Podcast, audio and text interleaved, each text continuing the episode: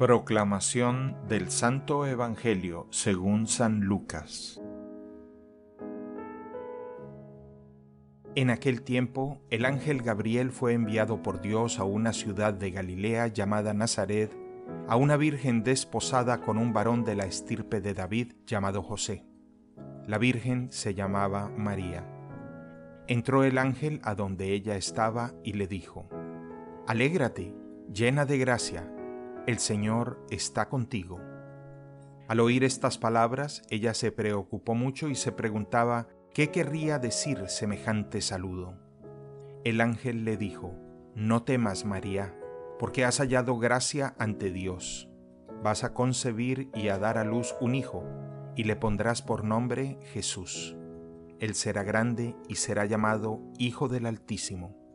El Señor Dios le dará el trono de David, su padre, y él reinará sobre la casa de Jacob por los siglos, y su reinado no tendrá fin. María le dijo entonces al ángel, ¿Cómo podrá ser esto, puesto que yo permanezco virgen?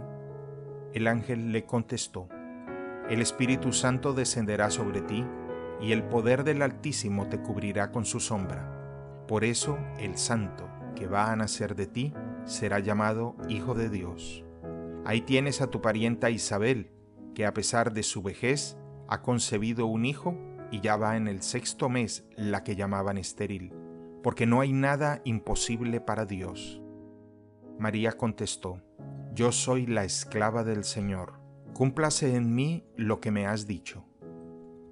Y el ángel se retiró de su presencia.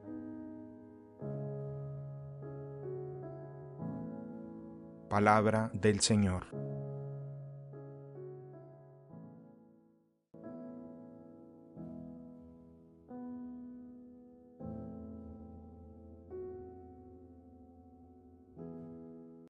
El Evangelio del Día es producido por Tabela, la app católica número uno para parroquias y grupos.